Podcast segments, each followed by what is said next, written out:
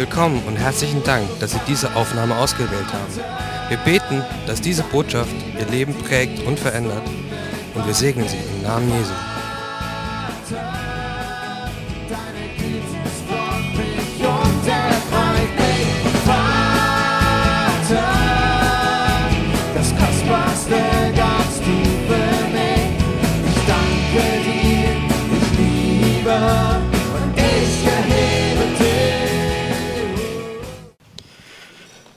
Dankeschön.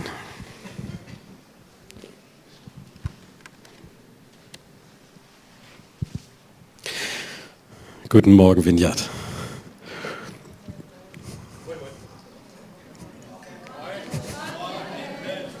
Schön und immer ein Vorrecht, äh, predigen zu dürfen. Dankeschön, dass ihr gekommen seid. Ähm, unser Beamer-Team, Videoteam, Technikteam, ähm, die fragen immer solche Dinge wie, was ist denn dein Predigtthema? Und ich habe was auf dem Herzen, aber ich weiß nicht, was das Thema ist. Ähm, und deswegen habe ich das mal so ganz kühn genannt, eine Vineyard-Sommerpredigt. Jetzt habt ihr die Freiheit darüber nachzudenken, was jetzt wohl kommt. Ähm, ich hatte in dieser Woche ein Gespräch und das war so spät abends und das war voll gut und irgendwie voll schön. Und dann meinte so einer der Gesprächspartner dann, so, mir reicht's jetzt, ich habe genug zum Nachdenken. ich habe es mal nicht persönlich genommen, fand es irgendwie schön. Ähm, aber tatsächlich hatte ich das Gefühl, also er hat dann gesagt, wir gehen jetzt sowieso bald in Urlaub und dann werde ich weiter drüber nachdenken. Darum habe ich gedacht, diese Predigt ist jetzt eine Sommerpredigt, weil ihr seid schon im Urlaub oder ihr geht jetzt in Urlaub und ihr sollt weiter darüber nachdenken. Über das, was ich gerade jetzt so erzählen möchte. Ähm, das ist einfach mal so mein Anliegen. Und irgendwie, mir geht es so in den letzten Wochen, macht Gott in der Vineyard sowas wie so eine Linie? Und ich weiß nicht, ob euch die bewusst wird. Ich habe das Gefühl, dass viele der Predigten und der Botschaften, die Gott uns gerade so gibt, einen Bogen spannen.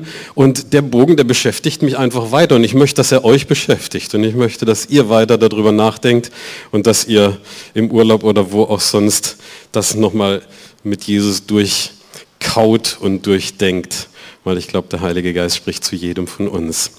Ähm, wir haben heftige und dramatische Dinge in der vergangenen Zeit und da läuft, läuft die ganze Zeit ganz viel. Also ich meine, ich rede jetzt nicht nur von der Weltpolitik und von der nationalen Politik. Wir frieren ja alle im Winter, das haben wir jetzt verstanden. Und die ganz schreckliche Corona-Welle kommt, das haben wir auch verstanden. Und lauter so Zeugs und irgendwie, man macht uns völlig verrückt und man hat das Gefühl, ja, am besten führt man ein Volk, indem man es in Angst und Panik hält. Diesen Eindruck wird man einfach nicht los. Und das ist aber so ein Ding. Sind das irgendwelche bösen geheimen Mächte, die das machen oder geheimnisvolle Leute? Und dann kommen die ganzen Verschwörungstheorien und dann wissen ganz bestimmte Leute ganz genau, wer das war. Ich glaube, das habe ich zu Reinhard vor ein paar Monaten schon mal gesagt, eigentlich vor zwei Jahren. Gell? Ich glaube, es gibt eine Verschwörung. Eine einzige. Der Teufel hat sich gegen Gott verschworen. Das ist das, was er die ganze Zeit macht. Und das erleben wir und gerade aktuell auch wieder neu. Und ich finde in der Vineyard Speyer natürlich auch. Natürlich sind wir konfrontiert mit vielen Herausforderungen, die wir gerade haben. Reinhard hat gerade gesprochen davon, dass wir für das Leben von Rita gekämpft haben. Wir haben gebetet, wir haben gehofft und erwartet, dass Gott sie heilt. Und jetzt steht da vorne ihr Bouquet. Und es ist ein wunderschönes Bild von Rita und wir alle lieben es und wir denken, boah, wir haben Rita den Strauß eigentlich nochmal geschenkt, den Thomas ihr vor Jahren geschenkt hat. Und im Himmel gibt es noch einen schöneren für sie. Gestern gab es eine wunderschöne Abschiedsfeier. Und warum fand ich die wunderschön? Weil Menschen sich für Jesus entschieden haben. Und Reinhard hat so schön in den Kontext gebracht, es wird Freude sein im Himmel über einen jeden Sünder, der Buße tut. Bei einer Abschiedsfeier bekehrt sich jemand und sagt, hey, ich möchte auch dorthin, wo Rita jetzt ist. Und Rita zelebriert. Uns tut's weh, dass sie weg ist, aber Rita zelebriert. Und wir merken, boah, das macht doch irgendwas mit unserer Seele. Irgendwie, boah, hei, hei, hei. Jesus, was geht da gerade ab? Und wir haben diese Situation, wir haben Krankheiten, wir haben einen Steffen, dessen Weinapparat gerade nicht mehr funktioniert und wir beten und Herr, wirke doch und du hast das Gefühl, du bist die ganze Zeit am äh, lauter Probleme, die gerade kommen und wir beten sie durch. Ähm, ah, es ist alles so viel Kampf. Vor einigen Jahren ähm, oder lass mich umgekehrt sagen. Ich hatte kürzlich eine Begegnung da oben im Büro ähm, und ihr kennt so diese Tür- und Angelgespräche. Die können wir in der Vignette relativ gut. Und ich hatte so ein Tür- und Angelgespräch mit Reinhard über die kämpfende Gemeinde. Weil das ist so ein Konzept, äh, was vor Jahren mal so aufgekommen ist. Die Gemeinde, die irgendwie die ganze Zeit im Kampf ist. Und Tatsächlich ist es ja so, dass Gott in gewisser Hinsicht uns gesagt hat, wir sind in einem geistlichen Kampf. Wir haben nicht mit Fleisch und Blut zu kämpfen, sondern mit den Mächtigen und Gewaltigen. Und darüber predigen wir und das lehre ich bei Lebensart. Und wenn du dich entscheidest, bei Lebensart teilnehmen zu wollen, die Türe ist noch offen. Der Mann, der da gerade eben akustische Gitarre gespielt hat, ist einer der Lehrer dort und du kannst ihn alles fragen und du kannst dich anmelden für Lebensart. Das war der Werbeblock. Amen. So, hey, wir haben nicht mit Fleisch und Blut zu kämpfen. Ja, wir verstehen, dass die Gemeinde in gewisser Hinsicht als Armee gesehen werden kann. Reinhard lehrt ausführlich unterschiedlichste Bilder der Gemeinde. Die Gemeinde als eine Armee ist ein ganz zentrales Ding da drin. Ähm, John Wimber hat mal gesagt, Gott hat uns nicht auf einen Ausflugsdampfer berufen, sondern auf ein Kriegsschiff. Wir hätten das so gerne, kommt zu Jesus und alles ist AIDA. Nein. Okay, Hurtigruten, aber ich finde, die sind zu kalt. Ähm, sorry. Gott hat uns nicht auf einen Ausflugsdampfer berufen, sondern auf ein Kriegsschiff. Und ja, wir sind von Gott gerufen, in einen geistlichen Kampf zu gehen. Und das ist so. Und dann bringen wir in Lebensart den Leuten die Waffen des Lichts bei. Und wir erklären die Waffenrüstung. Und wir erklären diesen geistlichen Kampf, durch den wir so gehen. Die kämpfende Gemeinde. Und dann sagt der Paulus, ja, zieht die Waffenrüstung an. Und dann sagen wir solche Dinge. Und ich liebe das und ich sage das selber. Wir kämpfen ja nicht um den Sieg, sondern wir kämpfen aus dem Sieg. Weil wir damit meinen, hey, Christus hat doch schon gesiegt. Der ist schon am Kreuz gewesen, er hat den Sieg schon errungen und wir kämpfen halt jetzt noch so verschiedene Dinge durch. Aber ehrlich gesagt, manchmal fühlt sich unfassbar ermüdend an. Und dann müssen wir in der Gemeinde um Kraft beten, weil Kämpfen so müde macht. Und dann haben wir so Gottesdienste, wo wir so eine müde Atmosphäre spüren. Oh, die kämpfende Gemeinde. So, und dann sind so vor ein paar Jahren die Christen aufgetreten und dann gab es so eine zweite Welle, die hat davon gesprochen, wir sollten doch nicht dauernd nur eine kämpfende Gemeinde sein, wir sollten eine siegreiche Gemeinde sein. Das klingt doch irgendwie viel besser. Also nicht einfach immer nur kämpfen, sondern wir sind siegreich. Im Englischen the victorious church oder the triumphant church. Wir triumphieren, denn Christus hat bereits triumphiert. Und ich finde es voll cool und die Bibel ist voll mit Bibelstellen, die man da wirklich tatsächlich auch nutzen kann. Ähm, da stehen dann solche Dinge drin wie Gott aber sei Dank, der uns den Sieg gibt durch unseren Herrn Jesus Christus. Yes, die siegreiche Gemeinde. Ich finde, das ist absolut biblisch, aber manchmal, wenn ich das so höre, klingt das wie so ein ähm, Motivationstrainer. Denkt doch mal an den Sieg und dann klappt es auch. Und dann stehen so coole Dinge in der Bibel wie, Gott führt uns alle Zeit im Triumphzug einher, the triumphant church. Ja, steht in der Bibel, das ist wahr.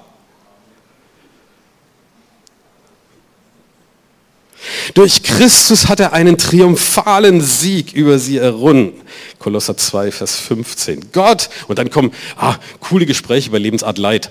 Ähm, ist es denn richtig, wenn wir noch darum beten, dass Gott uns segnet? Weil die Bibel sagt, Gott hat uns ja schon gesegnet, also er hat uns ja schon gesegnet. Wenn ich also jetzt Gott darum bitte um Segen, dann dokumentiere ich ja meinen Unglauben, dass ich nicht glaube, dass Gott mich schon...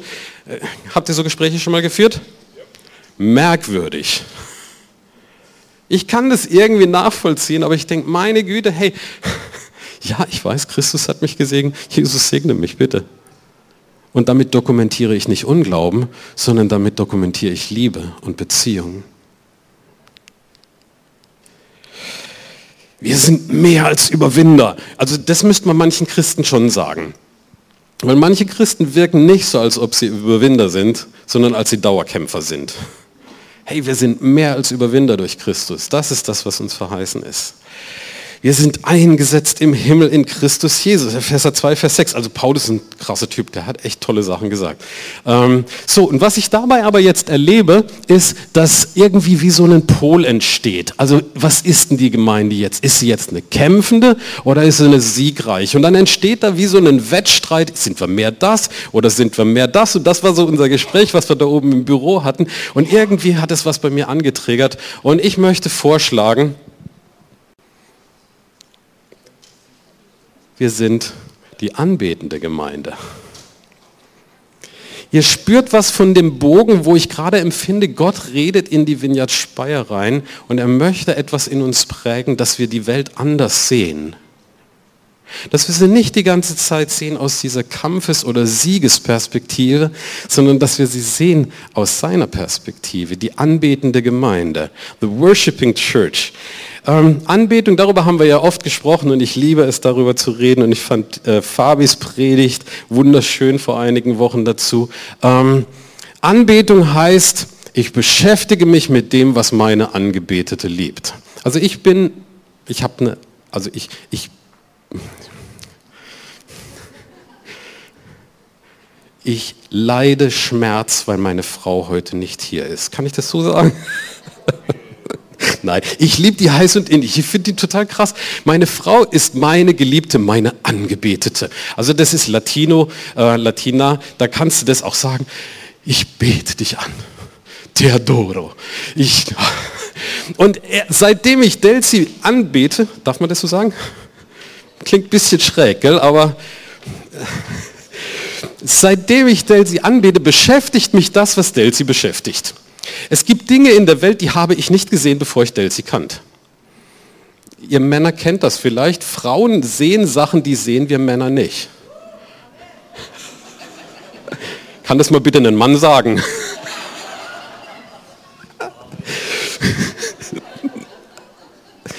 Frauen sehen Dinge oder sie sehen Sachen, die wir nicht sehen können.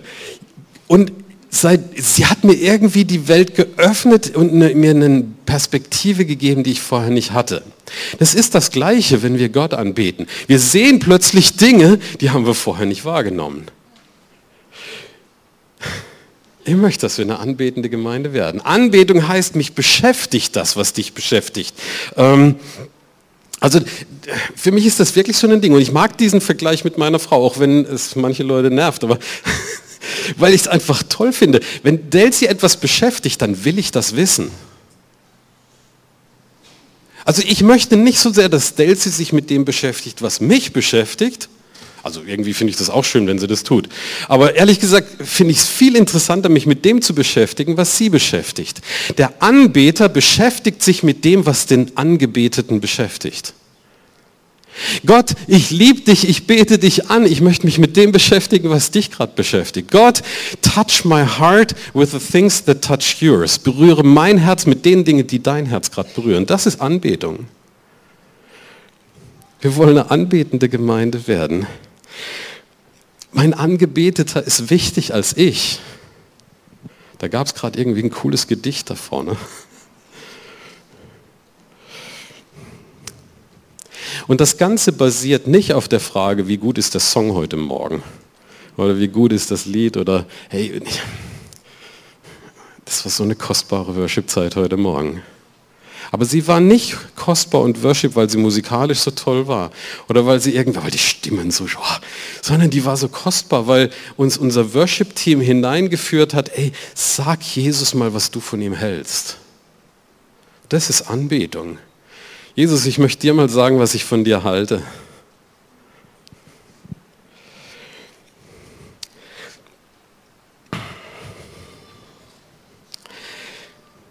Wenn ich in Lebensart über Worship spreche, dann ist meine zentrale Aussage die, ähm, Worship ist unsere Sprache der Liebe zu Gott.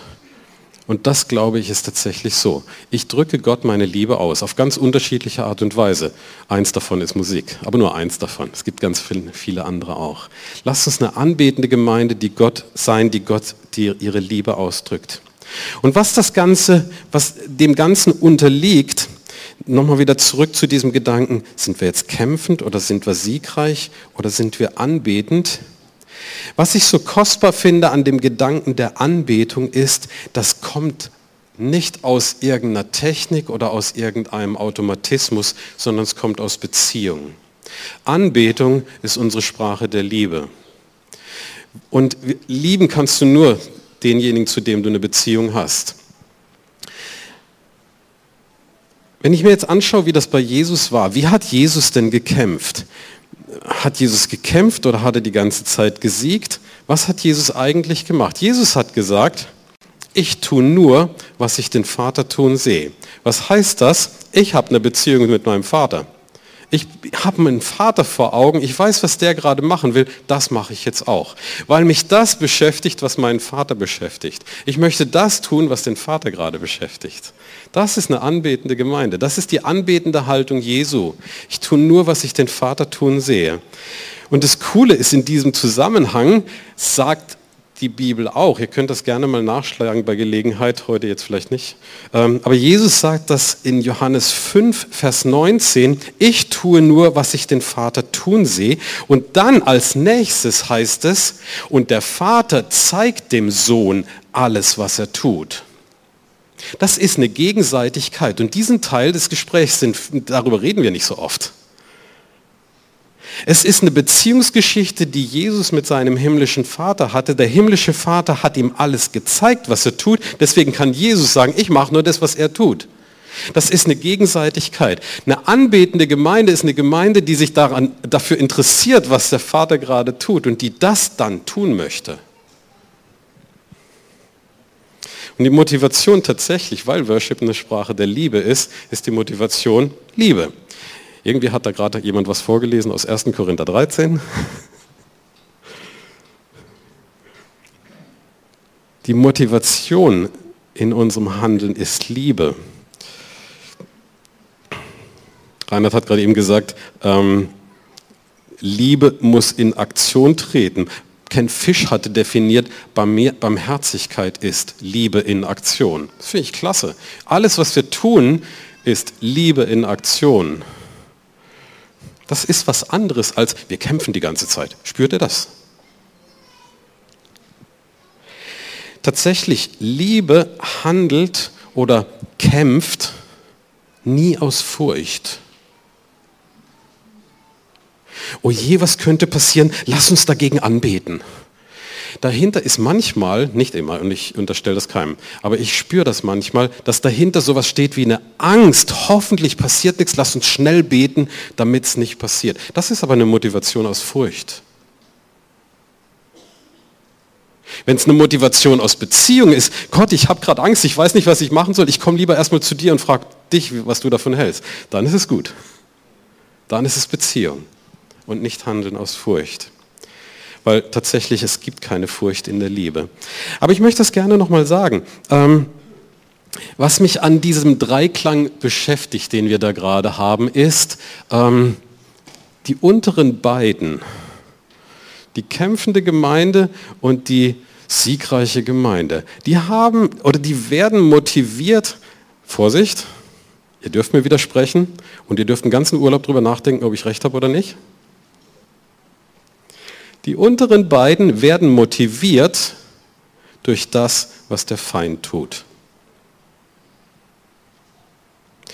Der Feind wirft uns irgendwelchen Mist vor die Füße und dann müssen wir uns damit beschäftigen. Und dann haben wir irgendein Problem in der Welt und wir müssen uns damit beschäftigen. Und dann kommt irgendeine Krise und dann müssen wir uns damit beschäftigen. Wer hat mich gerade beschäftigt?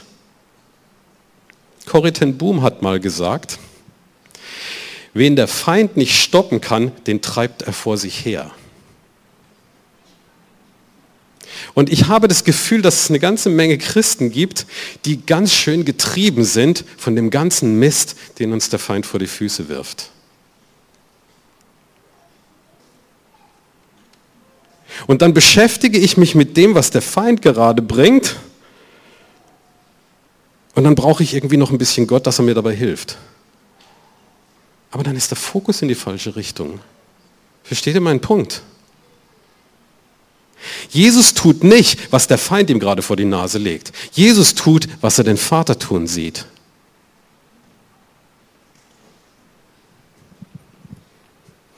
Der Reinhard hat vorhin gebetet, dass ihr auch das ertragen sollt, was euch nicht gefällt, okay?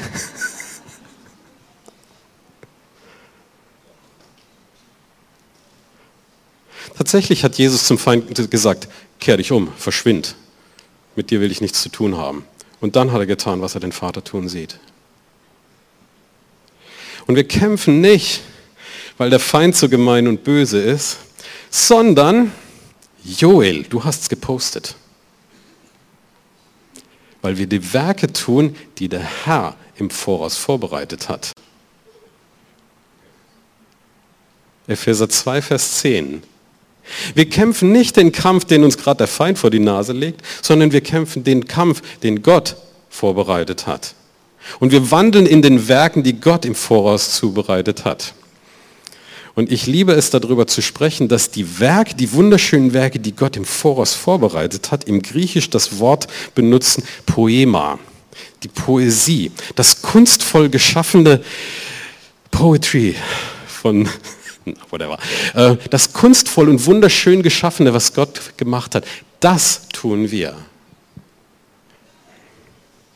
Wir kämpfen nicht, weil der Feind so gemein und böse ist, sondern weil wir die Werke tun, die Gott im Voraus bereitet hat. So, und dann gilt wieder das Gleiche, aber was ich eben schon sagte. Natürlich gibt es Situationen in unserem Leben, wo wir einen geistlichen Kampf haben und es gibt Situationen im Leben, wo dieser geistliche Kampf nicht zum Sieg führt. Und was machen wir dann? Wir beten trotzdem an. Schöner Satz vorhin von der Fabi, wo sie gesagt hat, ähm, wenn du mich nur anbetest, wenn es dir gerade gut geht, dann betest du dich selber an. Das tut schon ein bisschen wohl wahr. Lasst uns eine anbetende Gemeinde sein, die wirklich anbetet, auch wenn sie nicht versteht. Und es war so schön, wie Thomas gestern davon gesprochen hat, ähm, dass die letzten Worte von Rita Halleluja waren. Zweimal hat sie es gesagt. Preis den Herrn. So als ob sie schon in den Himmel reingeguckt hat und schon gewusst hat, wie Worship im Himmel ist. Und sie hat das schon mal gemacht. Wir wollen jederzeit nah an Jesus dran sein. Johannes 15, Jesus spricht davon, dass die Rebe eng am Weinstock verbunden sein soll. So, Detlef wäre nicht Detlef, wenn er diesen Dreiklang, den ich da gerade gemalt habe, nicht auf wundersame Weise zusammenführen würde. Tatsächlich glaube ich, dass wir als Gemeinde ähm, alles davon erleben. Ich danke schön. Darf ich vorstellen, Marco Schmidtke, mein Sohn, ich bin sehr stolz auf ihn.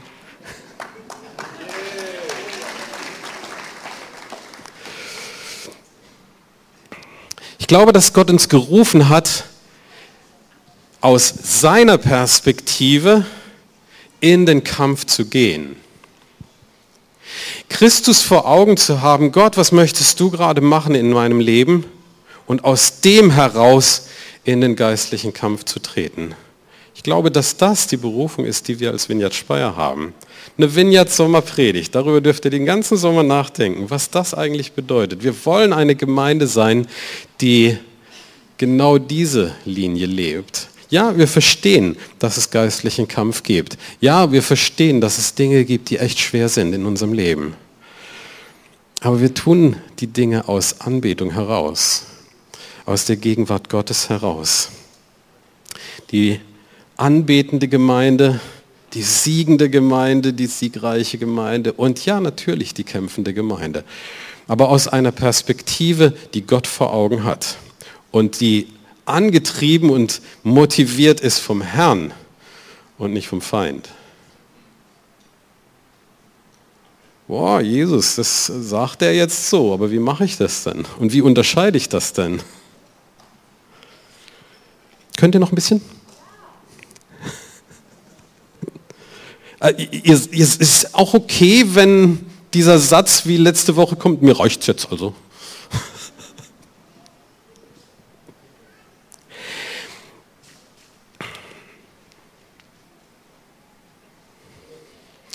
Ich bin gerade dabei, ein Buch zu übersetzen von Janet Brenn. Janet Brenn wird im Herbst wieder kommen. Ähm, Janet Brenn kennen wir alle. Sie äh, ist diese prophetische Frau aus Südafrika, die echt eine faszinierende Präzision in ihren äh, prophetischen Eindrücken und Worten hat. Und die, die, das macht ganz viel Spaß, ihr zuzuhören. Äh, ihre Predigten sind immer super klasse und dann hat sie immer so prophetische Worte und sie hat ein Buch rausgebracht, Glaube, Geduld und Prophetie. Also der Gedanke dahinter ist, du hast ein persönliches Wort von Gott bekommen und ähm, das ist jetzt aber noch nicht wahr geworden und warum ist das so und wie musst du daraufhin dich bewegen? Äh, und dann erklärt sie da auf mehreren wirklich richtig guten Impulsen äh, die Ideen, die sie hat und die Gedanken, die sie hat, ähm, wie wir damit umgehen sollen, wird Gott uns prophetische Worte gegeben hat. Ich vermute, dass sie das im Herbst auch wieder tun wird, so in die Richtung, wird bestimmt wieder cool. Ähm, aber während ich dieses ganze Buch übersetze, habe ich das Gefühl, eigentlich ist das größere Problem der Christen nicht, dass sie sagen, aha, Gott, du hast mir ein prophetisches Wort gegeben, ähm, wie wird das jetzt, wie kommt das in Erfüllung, sondern ich glaube, dass das größere Problem der Christen ist, ähm, war das überhaupt von Gott? Also so erlebe ich jedenfalls meine eigenen Zweifel und so erlebe ich die Gespräche, die ich mit Menschen in der Gemeinde habe. Ja, die haben das damals gesagt, aber ich weiß ja gar nicht genau, ob das Gott war. Darauf geht sie auch ein, finde ich auch gut. Das Buch dürfte dann auch bald bei uns hier erstehen. Aber ich möchte gerade vielleicht ähm, ein paar Impulse dazu geben. Das ist jetzt eigentlich wie so ein bisschen ein Seitengedanke, aber ich fand den interessant und wollte ihn gerne weitergeben. In amerikanischen Predigten hast du immer einen Impuls und dann ein How-to. Was macht man jetzt damit? Und das möchte ich euch ganz kurz mal geben. Vier Wege, äh, sensibler Gott wahrzunehmen. Weil ich glaube, die, wenn, wenn ich so kühn sage, wir sind eine anbetende Gemeinde, wir tun nur, was wir den Vater tun sehen, dann brauchen wir dieses Verständnis, äh, ich möchte auch vor Augen, also ich möchte auch verstehen, was Gott gerade tut. Also das, das, sagen die Frommen immer so, aber ich möchte wissen, was das heißt und, und, und wie erkenne ich Gott denn besser? Jetzt ähm, schicken wir euch natürlich alle zu Philipp und Diana in einen Prophetiekurs. ähm, aber tatsächlich glaube ich, alle, wir alle müssen sensibler werden, Gottes Stimme wahrzunehmen. Und deswegen ganz schnell im Schnelldurchgang vier Wege, wie du da drin wachsen kannst und ihr dürft euch später gerne einen Screenshot davon machen. Lies täglich in der Bibel und sprich mit Gott. Okay, klingt schon fast banal, aber ehrlich gesagt ist das wahr. Ähm, wenn du die Bibel nicht liest, dann kriegst du irgendwelche Eindrücke, aber du bist ja nicht so sicher, ob die von Gott sind. Alles, was wir an Reden von Gott haben, spiegeln wir immer direkt an dem, was das Wort Gottes sagt. Wenn das übereinstimmt, voll gut. Wenn nicht, dann lieber nicht. Und als kleiner Unterbegriff, das heißt verstehen, lesen, in sich aufnehmen. Ehrlich gesagt finde ich das besser als einfach nur Bibellesepläne abarbeiten. Kennt ihr YouVersion? Das ist voll gut, da kannst du ja so Bibellesepläne da irgendwie abonnieren und dann musst du jeden Tag irgendwie ein Kapitel lesen. Und das ist voll gut. Aber ich glaube, dass es besser ist, das Wort Gottes wirklich auf sich wirken zu lassen. Ich hatte ein Mentoring-Gespräch in dieser Woche und dann hat einer gesagt, meine Bibel ist schon so zerfleddert, ähm, ich habe gar keine Lust mehr zu lesen. Da habe ich gesagt, guter Zeitpunkt, eine neue zu kaufen, weil das ist dann wie so ein weißes Blatt Papier. Du kannst wieder neu unterstreichen, was dir besonders ist. Du kannst wieder ganz neu die Dinge vor Augen haben. Ähm, lies die Bibel. Und ich finde, also vielleicht bin ich ein alter Knacker, aber ähm, ich mag Papier. Geh in den Shop, kauf ein Buch. Ist besser als irgendwie auf dem Handy rumzuscrollen. Jedes Mal, wenn ich mit meinem Textmarker auf meinem Handy Sachen drauf, das klebt mir. Nee. Okay, sorry. Lies täglich in der Bibel, sprich mit Gott darüber. Das ist besser als einfach nur Bibellesepläne abarbeiten. Ähm, eine gute Idee ist regelmäßig die Sprüche lesen. Die Sprüche, die sind gemein. Die sind irgendwie, da sind immer so krasse Sätze drin. Und du hast immer das Gefühl, ein Satz, das reicht mir für heute. Bei den Sprüchen geht es mir dauernd so. Umgib dich mit Menschen, die Gott lieben. Das hilft dir, Gottes Stimme besser zu verstehen. Umgib dich mit Menschen, die Gott lieben. Was ich damit nicht meine, ist, lebe in einer christlichen Blase. Ich glaube, die meisten Menschen von uns haben so viele Begegnungen mit Menschen, die Gott nicht lieben, dass es wichtig ist, ihnen zu sagen, umgib dich mit Menschen, die Gott lieben. Und sprich mit ihnen und höre, was Gott zu ihnen sagt. Ich glaube, das hilft, weil wir dann klarer verstehen, was Gott so auf dem Herzen hat. Hör dir Predigten, gute geistliche Beträge an. Ähm, das hilft mehr als Markus Lanz. Darf man das mal so sagen? Podiumsdiskussion. Meine Güte, du kannst dich mit allen Problemen dieser Welt intensivst auseinandersetzen. Oder aber du kannst dich mit Gott auseinandersetzen. Nicht, weil ich von der Blase spreche, sondern ich denke, okay, Herr, ich will mich mit offenen Augen in dieser Welt bewegen. Ich verstehe schon, was der Feind gerade tut. Aber davon bin ich nicht motiviert. Ich bin motiviert durch das, was Gott tun möchte. Höre Worship Songs. Haben wir heute schon über Worship gesprochen? Äh, warum? Weil ich glaube, dass wir im, in der Anbetung unseren Geist nähren. Nicht unseren Verstand, unseren Geist. Unser Geist wird stärker und wir verstehen, was Gott tatsächlich möchte. Ähm, hat mal einer gesagt, die Worshipper sind die Prediger dieser Zeit. Ähm, weil du hörst Songs und dann irgendwie hängen die in deinem Ohr. Das deutsche Wort Ohrwurm, das verstehen die Amerikaner ja nicht, die finden das eklig. Würmer im Ohr. Aber dieser, ich habe super gerne christliche Ohrwürmer. Weil dieses Gefühl von, da, da schwebt was durch mein Hirn an Wahrheit über Gott. Hör Worship-Songs, krieg Ohrwürmer davon. Das ist gut. Übrigens noch ein Gedanken, den möchte ich euch gerne noch abschließend weitergeben. Ähm, werde zu geistlichen Begleiter oder Mentor eines anderen. Äh, uns ist aufgefallen, seitdem wir bei Lebensart äh, lehren und andere Menschen begleiten, wird unsere Welt klarer. Wenn ich anfange mit anderen Menschen andere Menschen in den Glauben hinein zu begleiten, wird mein Glaube frischer. Ähm, mit Menschen zu reden, die Jesus gerade frisch kennengelernt haben, ist wie so ein geistlicher Jungbrunnen. Du beschäftigst dich plötzlich wieder mit Sachen, mit denen du dich vor 25 Jahren beschäftigt hast. Und was war jetzt Gnade nochmal genau? Ah, das muss ich dir jetzt erklären. Und während du es erklärst, boah, das ist ja krass. Und wie war das jetzt nochmal mit Sündenvergebung? Jesus hat die Sünde genommen, auf so ein Papier geschrieben und ans Kreuz geheftet, Kolosser 3, ne? Ähm, und du erklärst es jemandem und denkst, wow, was für eine Befreiung ist in Vergebung. Das ist wie so ein geistlicher Jungbrunnen. Und du wirst klarer in deinem Verständnis von Gott. Ist voll gut, mach das. Und dann kommt so ein junger Christ und hat, hey, ich habe die und die Herausforderung. Und dann denkst du darüber nach, wie habe ich das in meinem Leben mit Jesus gemacht? Und ah, so war das. Und du gibst was weiter und das ist total, das ist voll erfrischend. Auch voll Spaß. Werde zum geistlichen Begleiter eines anderen. Das macht dich frisch. Also das ist jetzt also Wellness für deinen Geist. Das ist eigentlich der Gedanke dahinter. Ja, Mentoring äh, könnt ihr euch in Ruhe durchlesen oder Screenshots machen oder wie auch immer.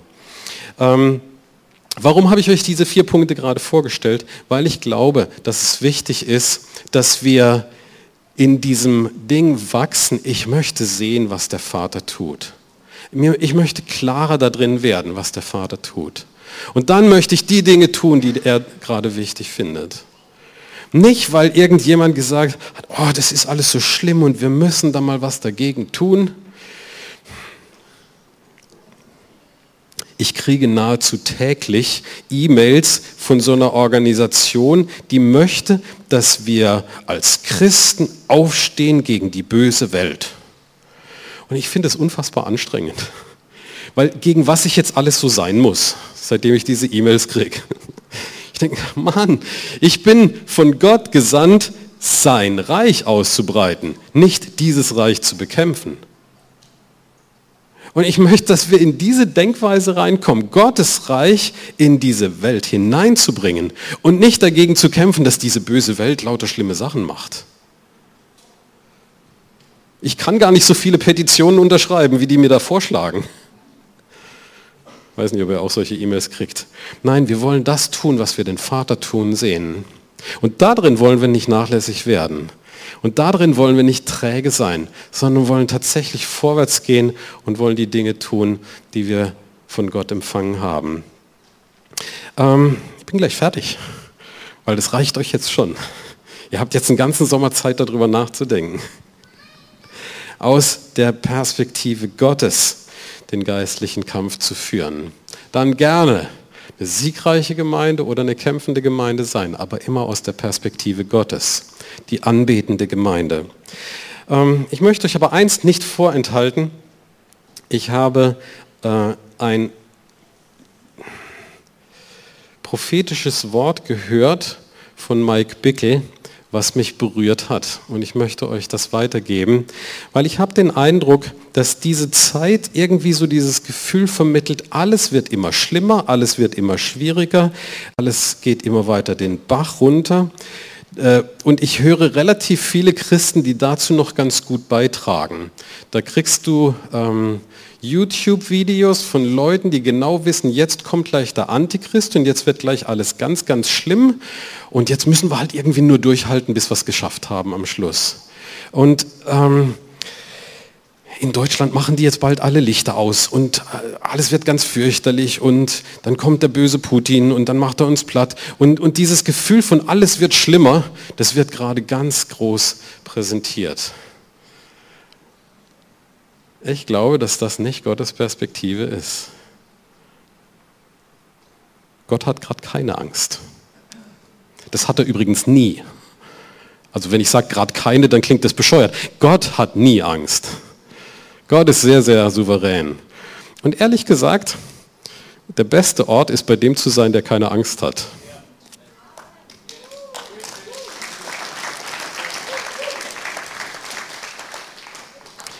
Mike Bickel hat ein prophetisches Wort gegeben, was ich sehr berührend finde. Und ich habe gedacht, das möchte ich euch vorstellen, weil er ein anderes Bild malt in einer Zeit, wo wir das Gefühl haben, ähm, das ist schon ein bisschen merkwürdig. Ähm, soziale Medien stressen mich. Die verführen mich zu permanenten Instagram gucken oder YouTube-Videos gucken und ich merke, das ist nicht das, was gerade mein, meine Seele stärkt. Ähm, und wir haben eine ganz merkwürdige Generation gerade vor uns. Aber ich glaube, dass Gott uns ruft, seine Perspektive einzunehmen. Und darum jetzt zum Schluss dieses prophetische Wort. Jesus kommt zu seiner gereiften Braut zurück, die ihn liebt und die seine Wege sucht. Ganz besonders in Demut, Heiligkeit, überwältigender Freundlichkeit und Liebe. Jesus kommt zurück zu seiner Gemeinde, die so aussieht wie er. Eine Braut, die Demut liebt.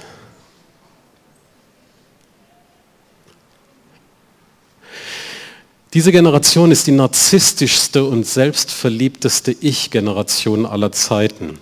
Und ich rede jetzt nicht von narzisstischen Herrschern, die wir auch alle vor Augen haben, sondern tatsächlich glaube ich, dass wir in einer Generation leben, die so selbstverliebt ist, dass sie sich permanent präsentieren muss.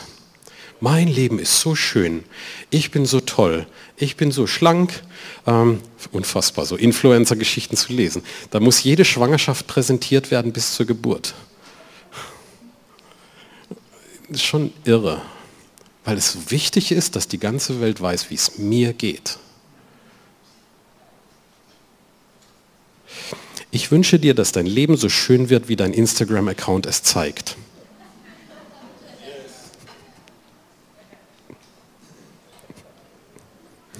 Bisschen gemein, gell? Aber da ist eine Wahrheit drin. Wir leben in einer Generation, die wahrscheinlich die narzisstischste und selbstverliebteste Ich-Generation aller Zeiten ist. Und genau in dieser Zeit wird Gott seine Gemeinde so verwandeln, dass sie mit mehr Vollmacht, Kraft und Einfluss als je zuvor zu seinem Gefäß wird, durch das eine gewaltige Ernte eingebracht wird. Reinhard hat vorhin gesagt, lass uns über die Zeugnisse und Stories sprechen, die Gott gerade tut. Warum? Naja, weil wir irgendwie gelernt haben, weil in dem Zeugnis das Geist der Offenbarung ist und das Geist des Wirkens Gottes und dann wiederholt Gott das. Ja, alles wahr. Aber ehrlich gesagt, der erste Punkt ist Worship. Ich erzähle eine Story, was Gott getan hat, weil ich Gott Ehre geben möchte. Und wenn Gott es dann nochmal tut, voll gut. Aber vor allen Dingen erzähle ich es, weil ich weil ich Gott liebe und weil ich möchte, dass ihm Ehre gebührt. All das durch Menschen, die demütig nicht sich selbst, sondern Christus in den Mittelpunkt stellen. Ich mag dieses prophetische Wort, weil ich glaube, das stimmt. Ich glaube, dass Gott in eine Zeit, die so kurios ist, wie sie jetzt gerade ist, einen Gegenpol setzen wird. In einer Zeit, wo jeder sich selbst so wichtig findet, wird Gott eine Gemeinde errichten, die zeigt, wer, wer wirklich wichtig ist, nämlich Christus.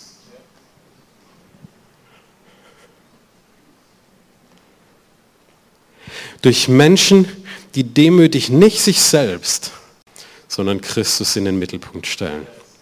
Amen.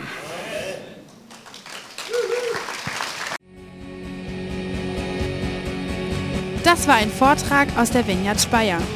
Um mehr Informationen über uns zu erhalten oder eine Rückmeldung oder ein Zeugnis zu geben, laden wir Sie ein, mit uns Kontakt aufzunehmen. Zum Beispiel per Telefon in Deutschland 06 232 26996 oder per Mail über info at vineyard-speyer.org. Wir beten, dass diese Botschaft Sie weiterhin segnet und dass die Freude am Herrn Ihre Kraft ist. Liebe und ich erhebe dich.